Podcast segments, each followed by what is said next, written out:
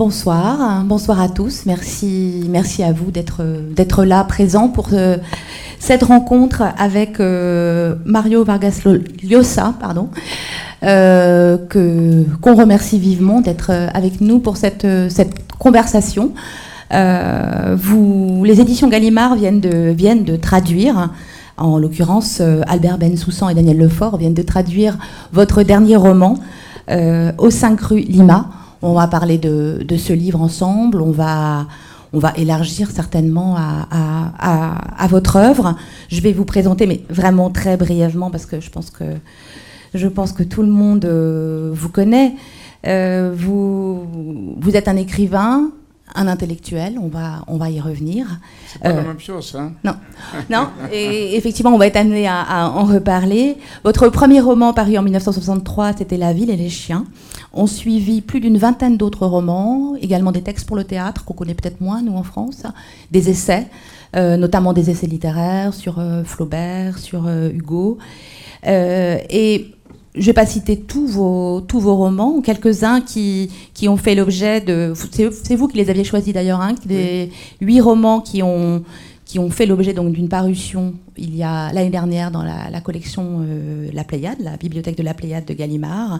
Il y avait donc dans, dans, ces deux volumes notamment La ville et les chiens, La maison verte, Conversation à la cathédrale, sur lequel on reviendra sans doute parce que je mhm. crois que c'est le livre peut-être auquel vous êtes le plus attaché, ou enfin voilà, il a peut-être un statut un peu spécial dans votre, dans votre bibliographie. Euh, Tante Julia et le scribouillard, La guerre de la fin du monde, La fête au bouc. Et euh, donc là, il y a deux ans, je crois, on avait lu Le héros discret. Mhm. Quelques mois plus tôt, un essai sur lequel on va peut-être revenir aussi, qui s'appelait La civilisation du spectacle. Et aujourd'hui paraît donc Aux 5 rue euh, Lima, euh, un roman à la fois extrêmement prenant, extrêmement, enfin, qu'on pourrait presque, dont on pourrait presque faire un résumé fait laisser à penser qu'il s'agit d'un thriller ou d'un roman policier mhm. politique, mais qui est aussi un livre euh, engagé, un livre politique avec une vision politique. Et donc, ce qui m'amène effectivement à cette, euh, cette, première question, intuitivement, on, on, on, a, on, a, le sentiment que vous êtes à la fois un écrivain et un intellectuel, chose qu'on ne dirait pas de tous les, de tous les romanciers. Euh, vous-même, voilà, quelle, quelle, quelle différence faites-vous et, et, et, vous, vous, vivez-vous vous-même comme un écrivain et un intellectuel? Oui, je crois que ce n'est pas la même chose. C'est très important de, de faire la, la différence. Euh, on peut être un, très grand écrivain et ne pas être un, intellectuel du tout. Hein. Et, et, cela veut dire que vous écrivez guidé surtout par l'intuition euh, que vous ne vous posez du point de vue intellectuel, la, création euh, littéraire. Et il y a de très grands intellectuels qui ne sont pas très bons écrivains. Hein. Ils ont des, idées très intéressantes, euh, ils posent des problèmes, ils, ils décrivent des, situations exceptionnelles. Mais à l'heure de, créer, euh, parfois, euh, ils ne sont pas si originaux, n'est-ce pas? Euh, Et je crois qu'à notre époque, les, les, écrivains non intellectuels sont plus populaires que les écrivains, les intellectuels.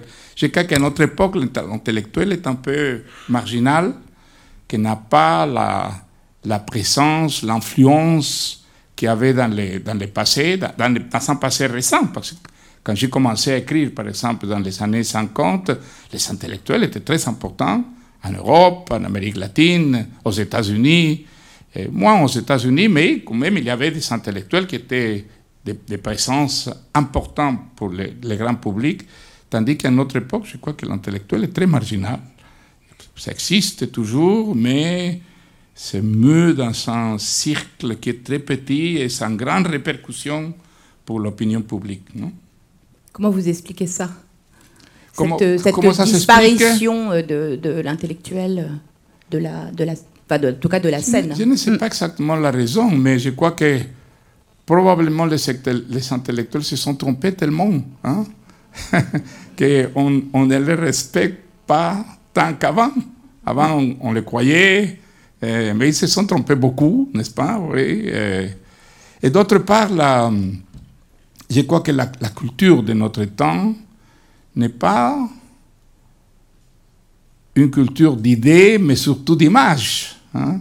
Les idées sont moins importantes à notre époque qu'avant, parce que c'est l'image qui est aujourd'hui la grande protagoniste de la vie, culturelle. Alors peut-être c'est une des raisons par laquelle l'intellectuel est devenu beaucoup moins influent, présent dans la vie sociale, politique non, de, notre époque. Hein.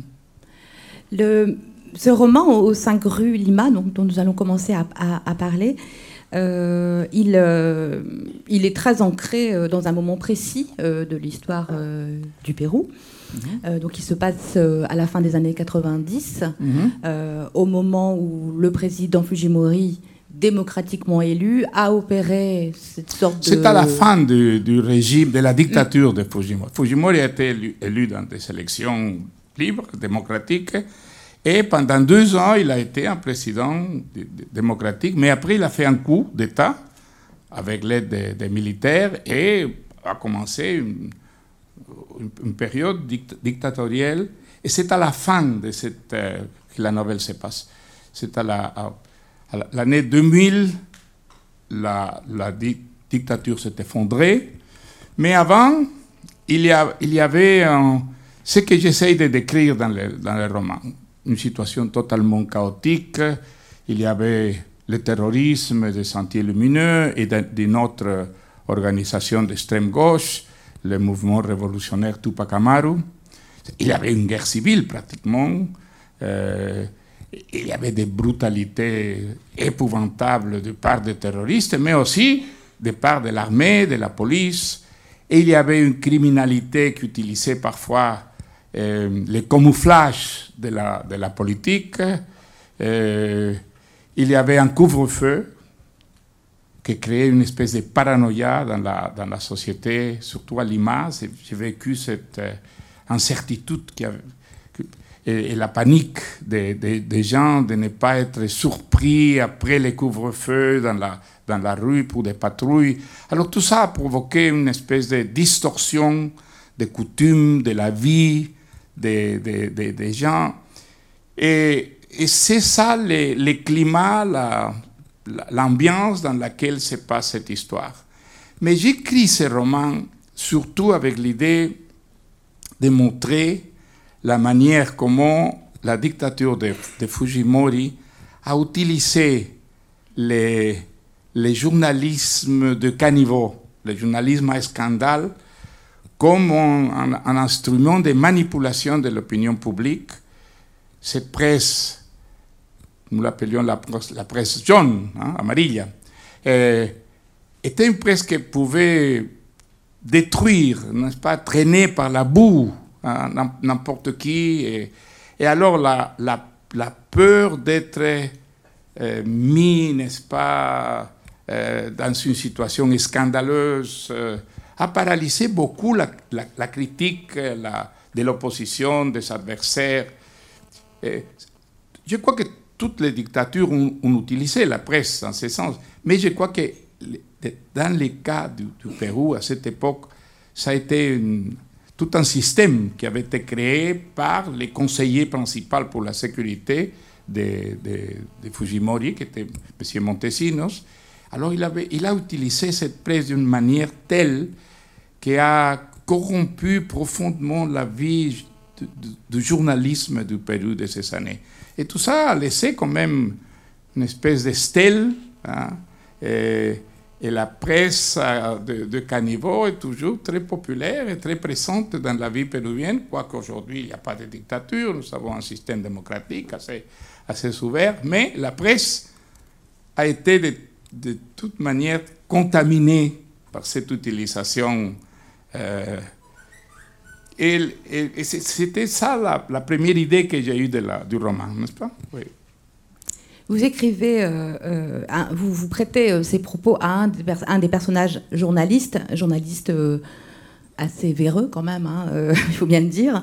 Oui. Le voyeur, il, il, explique un peu, il justifie un peu son, son travail. Le voyeurisme est le vice le plus universel qui soit, pontifia le, journaliste, dans tous les peuples et dans toutes les cultures, mais surtout au Pérou. Je suppose que vous le savez mieux que personne, nous sommes un pays de commères. Nous voulons connaître les secrets des gens et de préférence les secrets d'alcôve. En d'autres termes, et pardon pour la grossièreté, qui baise avec qui et comment ils le font. Oui, c'est pas moi qui le dis, c'est le, ah non, journaliste, le, le journaliste en question. Voilà. Euh, non, c'était une, un journaliste très, très méchant, n'est-ce pas, qui utilise le journalisme comme une arme de, de chantage, n'est-ce pas euh, mais, mais je crois que ce qu'il dit, ah, dans, dans ce qu'il dit, il y a une certaine vérité, peut-être exagérée, mais il n'est pas complètement fantasieux. Je crois qu'il il est dans son monde assez réel, euh, au moins dans une partie de tout, ce qu'il dit et tout ce qu'il fait aussi. Non? Mm. Je crois que le, journalisme de, de, cannibaux est un phénomène de notre époque parce que il, il existe dans le monde sous-développé, mais il existe dans les mondes les plus civilisés, les plus avancés.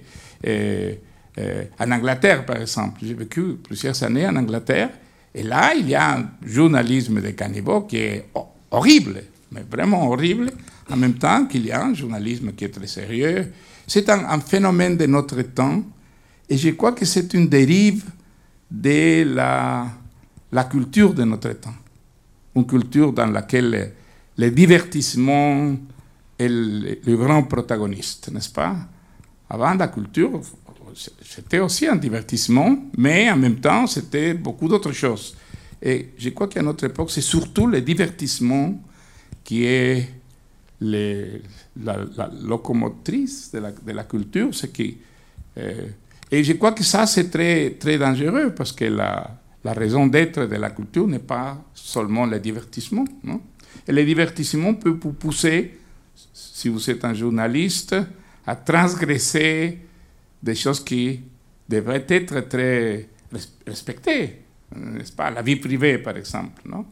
La vie privée aujourd'hui n'est pas respectée par les journalismes, surtout par ces gens de journalisme. Et, la frontière entre le journalisme sérieux et le journalisme scandale est très diffuse dans, nos jours, très très diffuse. C'est, pas facile de, de, voir où ces frontières existent dans le cas de plusieurs journaux, programmes de, radio, de télévision. Hein. Dans le livre, justement, vous parlez de, vous évoquez la, vie privée, et dans, dans, le livre, il y a une vraie dimension érotique dans ce, dans ce roman, et on a l'impression qu'effectivement, elle, euh, vous, semblez euh, dire que, à travers cette, cette, présence forte de, l'érotisme, que la, la vie privée et notamment la vie sexuelle de l'individu, c'est un peu le lieu où enfin, où peut, avoir, où peut se faire s'opposer une résistance à la, au pouvoir politique, à la dictature. plus qu'une résistance, un, un refuge. Hein. Je crois que si vous habitez dans son, une, ville ou une, société dans laquelle il y a une incertitude totale, surtout sur l'avenir, euh, vous ne savez pas si vous sortez à la, à la rue et vous allez être sacrifié par un terroriste. Euh, tout ce euh, manque de, sécurité vous pousse parfois à chercher, même dans les sexes, une espèce de compensation ou de refuge. Par exemple, ce qui, arrive à ces deux amis dans, la première, dans le premier épisode du livre aurait été impossible dans une situation, disons, normale c'est parce qu'il y a cette distorsion totale de la, de la vie à cause du terrorisme, à cause du couvre-feu, à cause de l'insécurité généralisée, euh, qu'ils sont poussés, dans une certaine manière, n'est-ce pas, à faire cet expériment qui est dans euh, leur vie complètement exceptionnelle, non? Euh, qui ne représente pas pour eux une normalité du tout. Non mm. et, et, je crois que ça, c'est un phénomène qui a vécu le, Pérou à cette époque, précisément en, raison de ce euh, cataclysme que, que expérimentaient les pays. Non pour en revenir à, à, cette question du, du divertissement, c'est le thème de, de la civilisation du, du spectacle. Euh, c'est moins euh, une, une haine du, du divertissement que euh, une, euh, enfin une dénonciation du divertissement qui tend à, se faire passer pour de la culture, en fait. Oui, c'est-à-dire que je ne suis pas contre le divertissement du tout, au contraire, n'est-ce pas? Et d'autre part, je crois que la culture est très divertissante dans un, sens plus, plus profond, n'est-ce pas? Et lire un, bon livre, c'est un, un plaisir extraordinaire. On, on se- on- s'amuse énormément, n'est-ce pas et, voir un spectacle. Mais si, si la culture devient seulement un divertissement, ça représente, je crois, une frivolisation, la, la, une superficialité de la, de la vie culturelle. Et, et je crois que c'est ce qui, qui arrive aujourd'hui. Et il y a même des intellectuels qui défendent cette dérive de la, de la culture, qui disent, euh, comme euh, Lipodevsky par exemple, qui écrit un, un essai très intéressant, je ne suis pas d'accord du tout avec ce qu'il dit, mais c'est très, très intéressant. Il dit, finalement, nous avons une culture démocratique, une culture qui arrive vraiment à tout le monde, de laquelle tout le monde peut participer, n'est-ce pas? Alors c'est fini cette euh, culture d'élite, de ces spécialistes, n'est-ce pas, qui se croyaient vraiment euh, les centres de la sagesse, de la connaissance. Non, non, aujourd'hui, cette culture de l'image, cette, culture divertissante, euh, est à la, hauteur de tout le monde et cela signifie qu'il y a finalement une démocratie culturelle véritable. Je ne crois pas que ça soit vrai, mais si, je crois que c'est un phénomène qui va dans cette direction. Vous-même, quand vous, quand vous écrivez, est-ce que euh, ce sont des questions que vous. Enfin, des, des problématiques que vous avez en tête euh, quand vous Non. écrivez? Quand j'écris un essai ou quand j'écris un article, oui, sans doute. Mais quand j'écris un roman en une pièce de théâtre, non, c'est ce qui m'intéresse, ce qui m'importe, c'est l'histoire. hein. C'est écrire une histoire qui soit ah, con- convaincante, qui, qui- qui soit persuasive, euh, qui peut être lue ou, ou vue, pour un, lecteur ou un, spectateur comme quelque chose qui n'est pas écrit, euh, que c'est vraiment la présentation de la vie telle qu'elle est, n'est-ce pas? Alors pour ça, j'ai j'utilise pas seulement les idées, les, choses que je sais, euh, mais l'intuition, beaucoup. L'intuition, euh, je suis poussé dans une direction ou- une autre, parfois par des, des, des ins- instants, des, des sen- sentiments, plus que par des idées. C'est différent quand j'écris un essai. Là, je crois que c'est surtout la raison qui participe, qui intervient, et même quand j'écris un article, n'est-ce pas? Mais pas quand j'ai fait de la création. hein. Là, je crois que c'est toute la personnalité qui participe, et parfois ce sont pas nécessairement les, idées, les grands, euh, euh, les, forces qui vous, qui vous mènent dans une direction ou, une autre. Non? Par exemple, dans ce roman-là, je n'imaginais jamais que la, la journaliste euh, spécialisée dans les scandales, qui est la Rikiki, n'est-ce pas, deviendrait un personnage si important. Non, non, j'étais au début, dans, dans- dans les plans que j'avais du roman, elle était un personnage plutôt second- secondaire, n'est-ce pas Et ça m'est arrivé avec d'autres livres aussi. Elle a, petit à petit, a gagné un espace et, et a conquis, n'est-ce pas, euh, un, un protagonisme contre ce que j'avais planifié au début de l'hi- de l'his- de l'histoire. Non? Et c'est cette partie-là qui, pour moi est la plus intéressante quand vous écrivez un, roman et aussi une pièce, une pièce de théâtre. non Des choses inattendues qui arrivent par la force même de l'histoire que vous êtes en train de créer. À ce moment-là, vous avez l'impression, l'illusion de que cette histoire vit par elle-même, que vous n'êtes pas qu'un instrument hein, pour la, la création de ces, cette réalité parallèle qui est la réalité littéraire. Non? Est-ce qu'il y a quand même des, des, des, éléments que vous, que vous devez avoir pour, pour commencer euh, un livre? Est-ce qu'il vous faut les personnages, le climat pour moi, Les, les, les, commencements, c'est toujours une obsession. Hein. c'est une obsession qui, qui naît d'une expérience vécue qui a laissé dans ma mémoire des images et qui petit à petit devient obsessive. Hein. Euh, je ne me rends pas compte, mais il y a des, images qui, qui récurrent, qui reviennent. Et à un moment donné, je découvre que j'ai commencé déjà à, créer une espèce de embryon, embryon, euh, d'une histoire.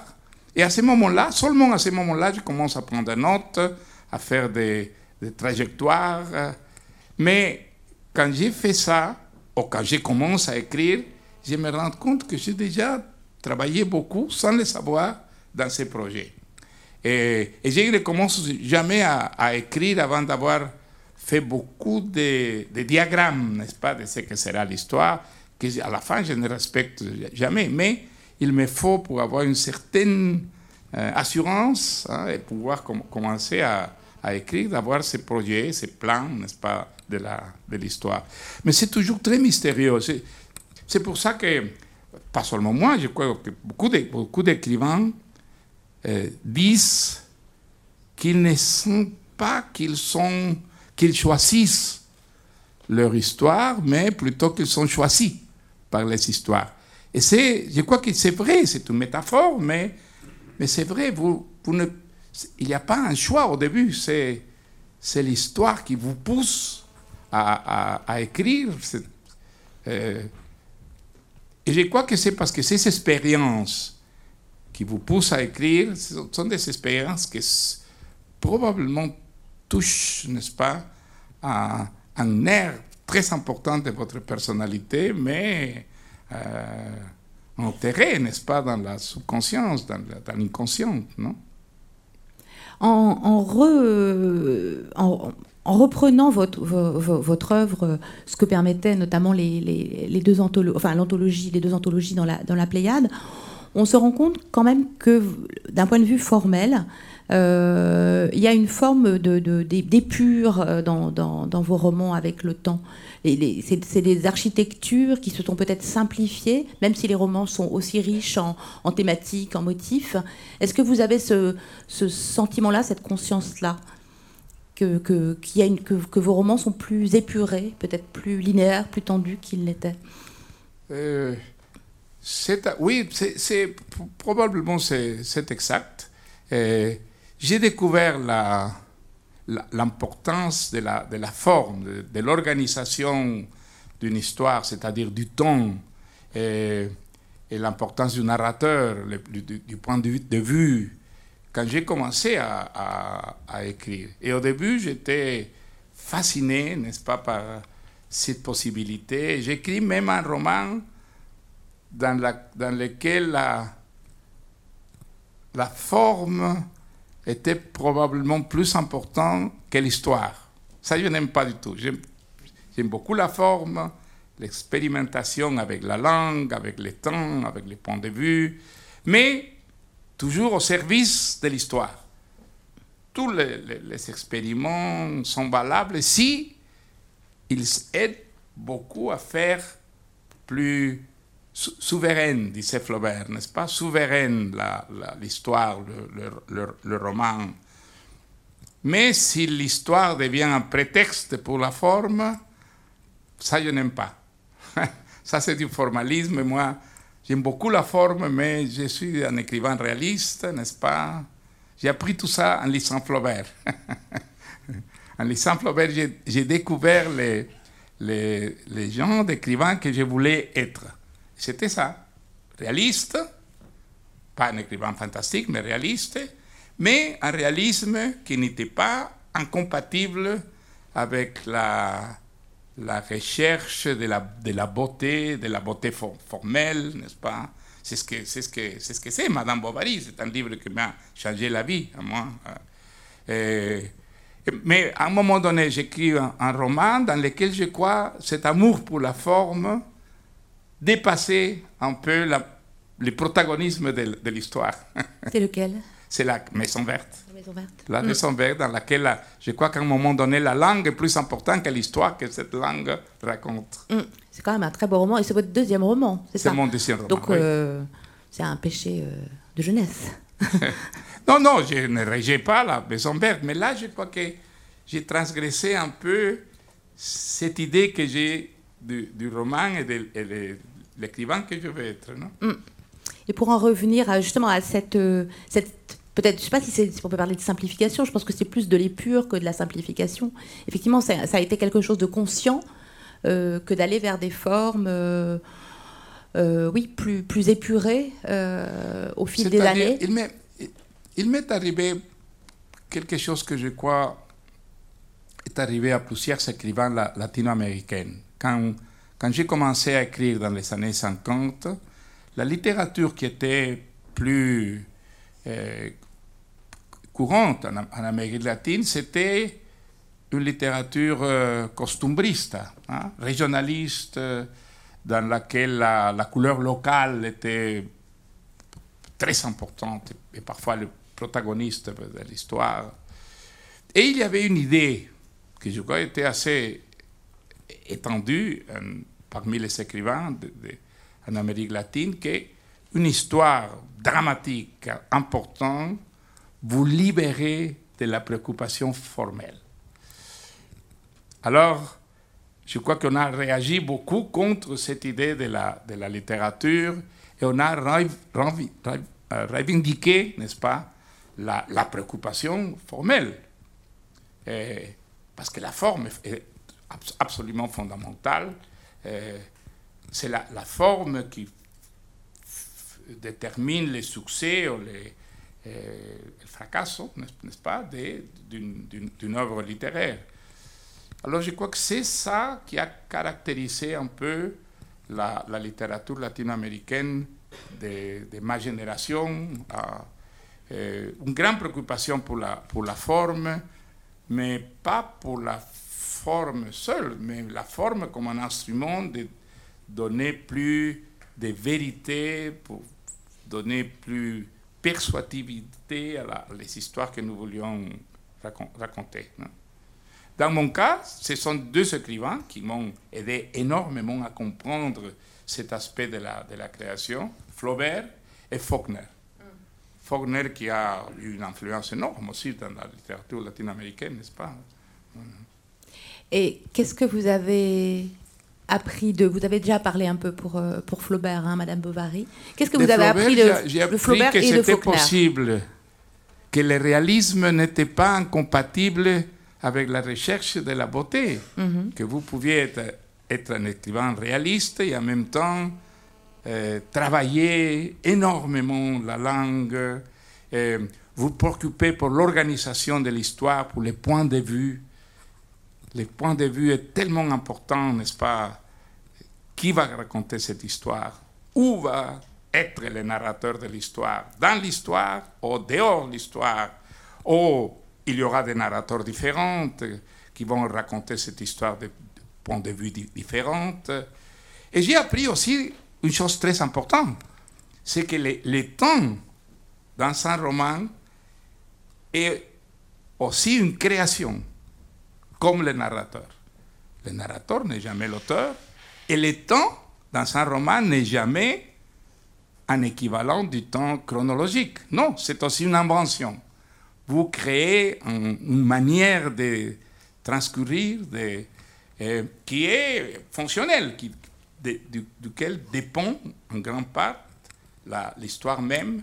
Alors tout ça, je l'ai appris en lisant Flaubert et en lisant surtout la correspondance de Flaubert. Je crois qu'il n'y a pas euh, rien d'équivalent dans, dans le monde, le cas d'un un, un, écrivain qui, en même temps qu'écrivait Madame Bovary, il a travaillé cinq ans dans ce livre, écrivait tous les jours à sa maîtresse, à Louise Collet, une lettre dans laquelle il ne parlait que de ce qu'il était en train d'écrire. Alors, on peut suivre, n'est-ce pas, la création de Madame Bovary au jour le jour. C'est un cas vraiment unique. Il n'y a pas un, grand roman dont on voit la construction, n'est-ce pas, au jour le jour. Et la construction, pas seulement du roman, du grand roman, de, ces chefs-d'œuvre qu'est Madame Bovary, mais la construction du talent, mm. de, de, de, la génialité de Flaubert. Il n'était pas génial, pas du tout, il n'avait pas de talent quand il a commencé à écrire. Il était euh, un très mauvais écrivain qui imitait beaucoup, euh, mais il voulait être un grand écrivain. Alors il s'est imposé comme une obligation, n'est-ce pas? Et c'est grâce à cette discipline, n'est-ce pas, cette persévérance, la recherche du, mot juste, de la perfection, qu'il est devenu un, génie. Alors pour moi, ça a été énormément encourageant parce que je me disais, je n'ai pas de talent, je ne suis pas un génie, jamais je serai un Proust, un, Faulkner. Et Flaubert m'a enseigné que, que les talents pouvaient être une discipline, n'est-ce pas? Une euh, euh, persévérance, euh, une manière de se forcer, n'est-ce pas, à refaire et refaire jusqu'à ce qu'on trouvait ce qu'on ce qu'on cherchait. Alors l'aide qui m'a prêté Flaubert était vraiment énorme. Non? Énorme.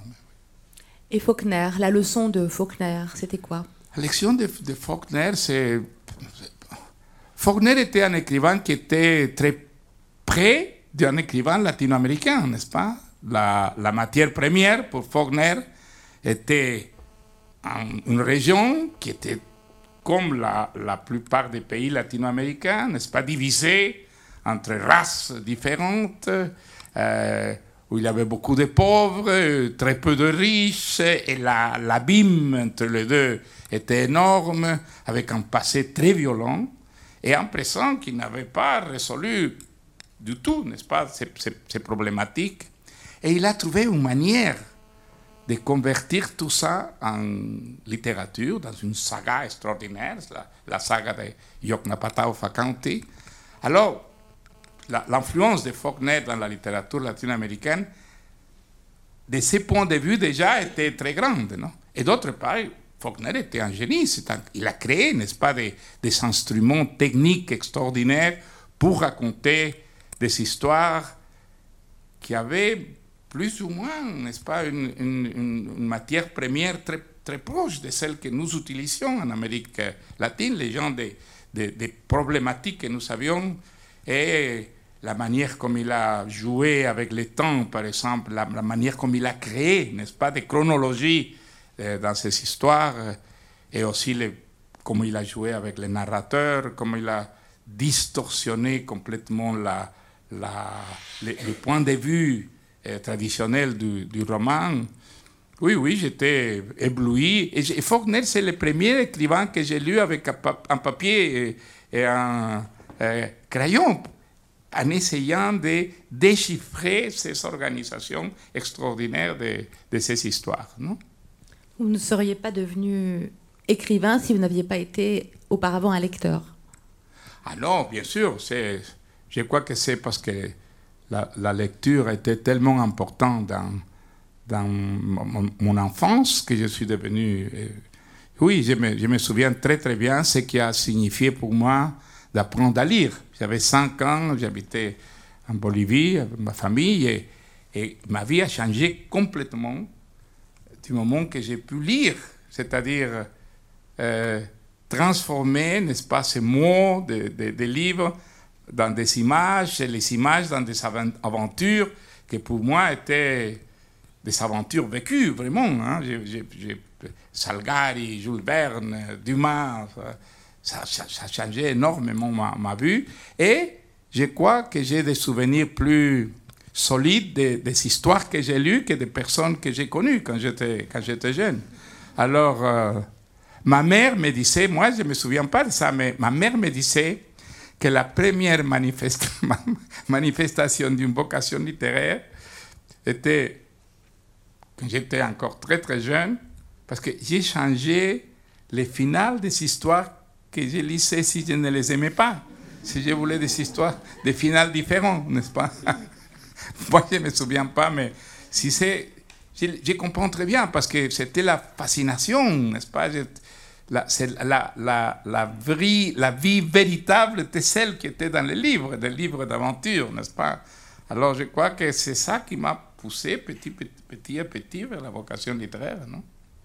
Parce qu'en même temps, tous les, tous les grands lecteurs ne deviennent pas euh, écrivains. Euh, ah, mais je crois que si vous n'êtes pas chose, un grand euh, lecteur, mm. difficilement, oui. vous, vous, vous, devenez un, un mm. écrivain, au moins un, un bon écrivain. écrivain.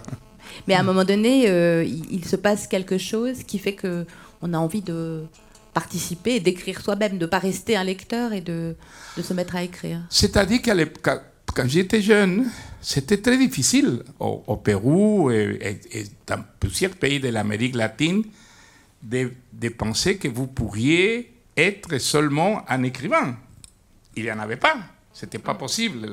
La, littérature n'était pas nutritive, n'est-ce pas? Vous ne pouvez pas vivre en écrivain. Alors, je crois que c'était presque impossible pour ma génération de, de penser, quand vous étiez jeune, je serai un écrivain. Non, alors j'ai pensé à d'autres professions, mais, en fait, à un moment donné, quand je suis entré à l'université, par exemple, je me, suis rendu compte que ce que j'aimais vraiment, c'était d'écrire. Alors je cherchais des professions que je croyais qui étaient proches de, la littérature, n'est-ce pas? Je je serais, avocat, je serais professeur, je serais journaliste. Mais ce que j'aimais vraiment, c'était d'écrire et de, et, de, lire. Euh, et c'est-à-dire que j'ai eu beaucoup de chance aussi, n'est-ce pas? J'ai pu organiser ma vie euh, petit à petit, oui. Je suis devenu un, écrivain, non? Mais jamais j'ai pensé, quand j'étais jeune, qu'un jour je pourrais être un écrivain à, part entière, n'est-ce pas? Vous dites, euh, cette, vous avez dit cette phrase que, que que je, que je vais citer, que je voudrais vous faire euh, commenter, ou expliquer ou développer, que, que, que nous, nous lisons, et, à plus forte raison nous écrivons, parce que le monde réel ne nous suffit pas. Comment voulez-vous répéter ça? Le monde réel ne nous suffit pas, et c'est la raison pour laquelle nous, ah oui, nous écrivons. Pour, je crois que c'est pour ça que la littérature existe. Mm. Si nous serions tout à fait heureux avec le monde tel qu'il est, alors pourquoi chercher des mondes parallèles, différents Non, c'est parce qu'il y a quelque chose dans la vie qui nous manque, que nous cherchons cette vie euh, figurée, n'est-ce pas? Cette vie artificielle créée avec les mots et la, et la fantasy qui est la, qui est la littérature. Mais je crois que c'est cette euh, nécessité, n'est-ce pas, d'une vie différente euh, je ne dis pas nécessairement meilleure que celle que, nous, que nous avons, mais différente, euh, plus complète que la littérature existe. Alors, euh, je crois que si vous, vous, lisez, vous êtes un grand lecteur, c'est derrière cette, il y a un appétit, n'est-ce pas, d'un monde différent. C'est pour ça que la littérature est toujours une euh, contradiction avec le monde réel. Hein. Et ce sont surtout les dictatures qui l'ont découvert, avant que les critiques littéraires. Tous les, régimes qui ont voulu contrôler la vie de la naissance à la mort se sont méfiés énormément de la littérature et ont établi des systèmes de contrôle, de censure, euh, pour cette activité dans laquelle ils percevaient un danger. Et je crois qu'ils avaient raison. La, littérature est la négation permanente de ce que toutes les dictatures veulent nous faire croire, que la société est parfaite, que tout, euh, que nous vivons dans le meilleur des mondes, n'est-ce pas, que tout marche dans la bonne direction. La, la littérature est la négation permanente. Si la littérature existe, si la littérature est là, est parce que le monde est mal fait, parce que le monde réel ne peut pas vraiment satisfaire tous nos appétits, nos ambitions, nos rêves, nos, désirs, n'est-ce pas? Alors la, la, littérature est, très importante, je crois, pas seulement pour le plaisir qu'elle qu'elle vous donne, n'est-ce pas? Mais aussi parce qu'elle elle active beaucoup cette insatisfaction qui est le fondement de la, de la participation politique critique, n'est-ce pas? Ce qui fait vraiment euh, changer, se transformer, s'améliorer, n'est-ce pas, la, la, la vie, la, société. Euh, c'est-à-dire qu'une une, société imprégnée de, littérature est une société de citoyens qui sont beaucoup plus difficiles de manipuler, n'est-ce pas, qu'une une, société où la littérature à peine atteint une, minorité de personnes. Mais le, le, le, le, discours général sur la place de la littérature dans la société est plutôt euh, déprimé, voire déprimant. Euh, Est-ce que... Déprimant dans les pays libres, parce que les pays libres ont la sensation mm. que la littérature est seulement un, un amusement, n'est-ce pas? Mais dès qu'il y a un régime autoritaire, vous voyez que la littérature prend une place de grande mm. importance.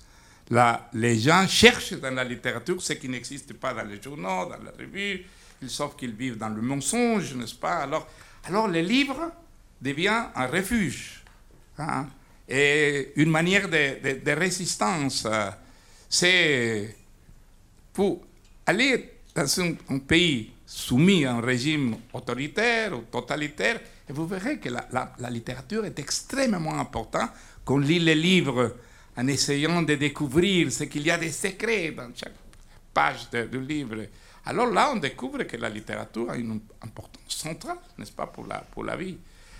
Par contre, dans la démocratie, dans les pays qui ont les privilèges de la, de la liberté, la littérature paraît seulement un amusement, n'est-ce pas? Et, parfois tombe dans la frivolité, dans la, la superficialité. Mais dès que la situation change, dès qu'il y a une, crise fondamentale dans laquelle la liberté est en danger, oh, alors la, la littérature recouvre un, protagonisme, non? Un grand protagonisme. Mm. Non, je, pensais par exemple à à, au pronostic de, de, de par exemple d'un Philippe Roth déclarant que, que bientôt il n'y aurait plus de lecteurs pour la littérature et que. J'ai pas, pas compris. Pas Philippe Roth, quelqu'un comme Philippe Roth, Philippe un écrivain oui, comme Philippe ça, a fait des oui. déclarations pour dire que les, lecteurs, les lecteurs étaient une espèce en voie de disparition. Non, et que, pas, je ne crois que ça soit vrai. Vous, vous, ne partagez pas non, ce pessimisme-là. Les lecteurs, il y, a, il y en a et, et probablement numériquement, il y a plus de lecteurs que jamais dans l'histoire. Mais ce qui est vrai, c'est que l'influence de la littérature sur ceux qui lisent est beaucoup moins importante que dans le passé. Ça, je crois que c'est vrai parce qu'il y a d'autres euh, instruments de formation, n'est-ce pas? Et il y a surtout l'image. La, grande révolution de notre temps, c'est la révolution audiovisuelle, n'est-ce pas? Et alors, l'image forme des personnalités, créer des euh, nécessités. Et là, la, la, littérature devait être là, mais parfois on a l'impression la décourageante que la littérature devient très marginale. Je ne crois pas que ce soit le cas, mais on a cette impression. Hein. Ça dépend de nous, n'est-ce pas, pas L'histoire n'est pas écrite. Si nous croyons que la littérature est importante, alors c'est très important qu'on crée des lecteurs dans l'école, dans les familles. Si vous croyez que c'est important, mais il faut le faire, ça dépend entièrement de nous. Et malheureusement, dans plusieurs pays, non, l'éducation maintenant ne, ne, ne, considère pas comme une fonction essentielle, essentielle de l'éducation de créer des lecteurs. Et je crois que c'est une un, un, un, erreur, une grande erreur. Parce que, ça c'est un autre sujet, mais une société dans laquelle l'image, c'est celle qui éduque vraiment à la population, pour moi, c'est très dangereux. Je crois que l'image peut être facilement manipulée par les pouvoirs, tandis que c'est très difficile que les livres soient manipulés par les, les pouvoirs. Il y, a, il y a un espace de, de liberté dans un livre, n'est-ce pas, que dans l'image, surtout la télévision, la télévision permet, n'est-ce pas, au, pouvoir de ce monde de, contrôler beaucoup la, société. Et, alors, il faudrait un contrepoids Et je crois que c'est ça, la littérature, c'est ça, c'est ce que les livres font dans une société. Pour revenir sur votre, parcours d'écrivain, vous avez dit à, plusieurs reprises que de tous vos livres, Conversation à la cathédrale est celui que vous sauveriez s'il y avait un, incendie, c'est celui que vous sauveriez du feu. Euh, pourquoi ce livre-là précisément Parce que ça m'a coûté un, travail énorme de l'écrire. Mais c'est les, livres les plus difficiles que j'écris. Euh, j'avais vécu l'expérience de la dictature de Odria. Pour ma génération, c'était très important parce que nous étions des enfants en 1948, quand, il, a, fait le coup, le général Odria. Et ça a duré huit ans. Quand la dictature est finie, nous étions des hommes déjà. Hein. Alors toute notre enfance, notre adolescence s'est passée dans un pays où il n'y avait pas de parti politique, où la mention de la politique était déjà très risquée. Hein. On ne parlait pas de politique parce que la politique, l'idée de la politique était déjà sale, dangereuse, euh, euh, où tout était les, mensonges. Nous savions que tout ce que les journaux disaient, ce que la radio disait, la, télévision n'existait pas à, l'époque, des mensonges, qu'on nous tenait dans l'obscurité totale, hein, n'est-ce pas? Alors, je voulais écrire un roman sur cette expérience. Et et c'est ce que j'essayais de, de, faire. Et, au début, j'écrivais. Je, crois que la, première année, je n'ai fait qu'écrire des épisodes que je ne savais pas comment intégrer dans un système, n'est-ce pas? Et, et, finalement, enfin, j'ai trouvé cette, cette, forme, mais ça m'a coûté énormément de travail. Et j'avais écrit avant La Maison Verte, dans laquelle, comme je vous dis, j'ai la forme était sur le point de dévorer l'histoire. Alors je voulais pas ça. Et, j'ai coupé, essayé de, de, Je me souvenais ce qu'on m'avait raconté d'un professeur de Harvard qui disait les, les, adjectifs ont été créés pour ne pas les user.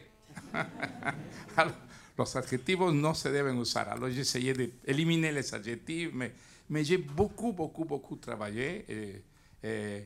Alors, si, quand, parce qu'on on vous demande toujours quel est le livre que vous préférez parmi tous ceux que vous avez écrits, je dis toujours Conversation en la cathédrale, mais pour des raisons très personnelles. Mais on les comprend quand vous les expliquez.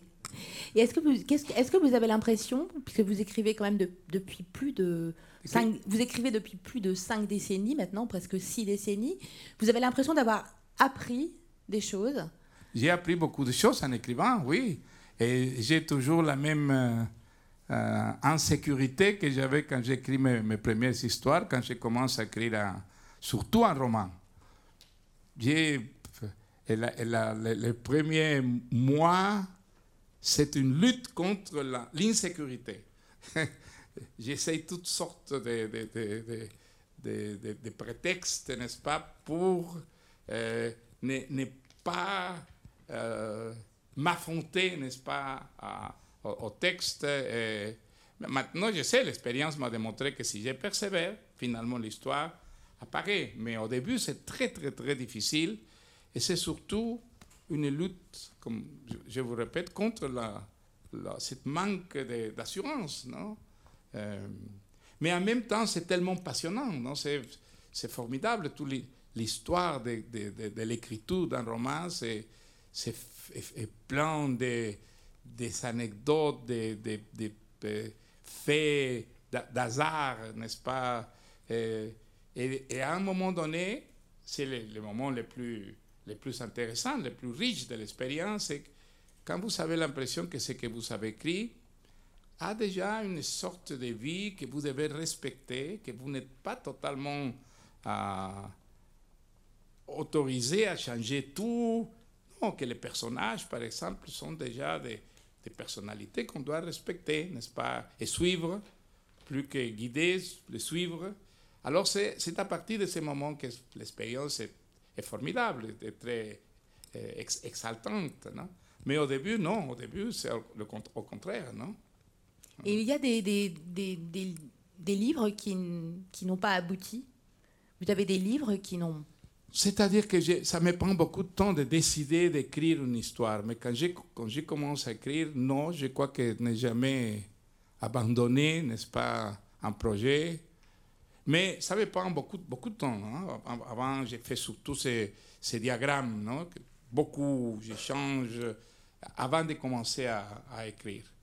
Mais non, je crois que jamais j'ai abandonné un projet si déjà je l'ai commencé parle de, toute autre chose. Vous avez reçu en, en 2010 euh, le prix. En 2010, vous avez reçu le prix Nobel de littérature.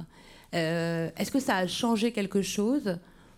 Dans votre écriture J'imagine que, que, non, mais dans votre dans votre vie, dans, dans votre image, dans votre auprès de vos lecteurs, est-ce que quelque chose a changé pour vous? Oh, quand j'ai reçu le prix Nobel, j'étais déjà un vieux, n'est-ce pas? Alors. Euh, le prix Nobel n'a pas changé ma manière d'écrire. Non, je crois que pas du tout. Ma vie, oui, la vie change beaucoup parce que les prix Nobel, ça, change surtout. Vous, savez, l'année du prix Nobel, c'est très difficile pour un écrivain parce qu'on n'a pas le temps d'écrire, n'est-ce pas? Vous êtes poussé par des. Ça a été une grande surprise d'ailleurs. Je ne croyais pas que je recevrais le, prix Nobel. Euh, ça s'est passé à New York, c'était très drôle. Je venais d'arriver, j'ai fait des, classes à l'université de Princeton. Et à 5 heures du matin, un jour, j'ai vu ma femme qui venait avec le téléphone et dans, et, un état de transe, n'est-ce pas. Alors j'ai dit, quelqu'un est mort. Quelqu'un est mort, n'est-ce pas? 5 heures du matin. Et il disait rien. J'ai dit, qu'est-ce qu'il y a? Et il disait rien. Et il m'a passé le téléphone. Et quand j'écoutais le téléphone, il y avait des bruits mécaniques, n'est-ce pas? Et une voix très lointaine, mais je ne comprenais pas très bien ce qu'elle disait. Mais à un moment donné, j'ai compris l'Académie suédoise. Et on, est, on, a, on, a, on a été coupé. Alors j'ai dit, il a dit l'Académie suédoise. Et il disait rien. En France, toujours.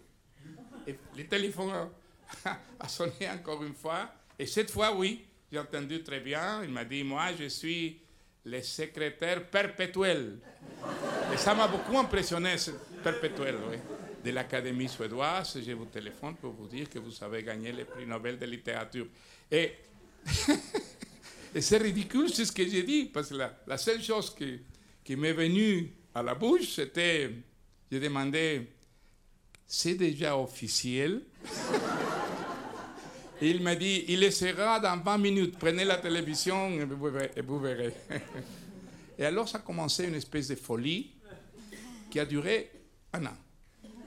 Un an, ma vie a changé complètement. Mais après un an, il y a un autre prix Nobel, alors vous êtes libéré et vous pouvez retourner à votre vie normale. Quand vous, quand vous êtes, euh, quand, vos, romans ont fait la rentrée dans, dans, la collection de la Pléiade, on avait, en, en relisant les, les, entretiens que vous avez donnés, on avait l'impression que c'était presque plus, plus important que, que, le Nobel. Vous avez dit c'était ah, comme écrivain le, jour le plus important. Je l'ai dit et je le répète, entrer à la Pléiade, pour moi, je crois que ça a été la, la plus grande satisfaction que j'ai eue comme écrivain.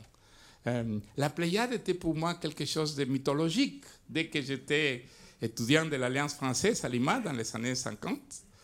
Je me souviens, lire la Pléiade, c'était formidable. Et après, je, me souviens, acheté un volume de la Pléiade euh, euh, une fois par an. C'était très cher, n'est-ce pas, à l'époque, pour un étudiant. Alors, la, Pléiade représentait le sommet, n'est-ce pas euh, L'endroit où sont seulement les génies de la littérature. Alors, jamais dans ma vie, j'aurais pensé qu'un jour, je serais dans cet entourage. Hein. Alors oui, c'est quoi que c'est les, jours les plus beaux C'est lui où mon, agent littéraire, qui était un, grand ami à moi, Carmen Balcells, m'a dit, viens, je t'invite à dîner, j'ai une surprise pour toi. Alors je suis allé, il y avait une lettre sur la table. Elle m'a dit, non, mange d'abord. Alors, oui, j'ai mangé. Et finalement, c'était une lettre d'Antoine Gallimard à Carmen Balcel où il disait Je crois, ma chère Carmen, qu'il est arrivé le moment de mettre Mario dans la Pléiade. Alors, j'étais dans un état de, de transe, vraiment religieux, n'est-ce pas quand j'ai lu cette lettre-là. Et, et, oui, je vous répète, ça a été une satisfaction, mais vraiment énorme, surtout par la, la, manière comme il prépare ces éditions-là. C'est un travail de, vraiment de, de, plusieurs années, avec une rigueur, avec une, information d'une exactitude extraordinaire. Euh, il n'y aura pas en espagnol une édition équivalente de, mes livres. Alors, si vous me dites quel est le moment le plus important de votre vie comme écrivain, je dirais les jours où je suis centré dans la Pléiade.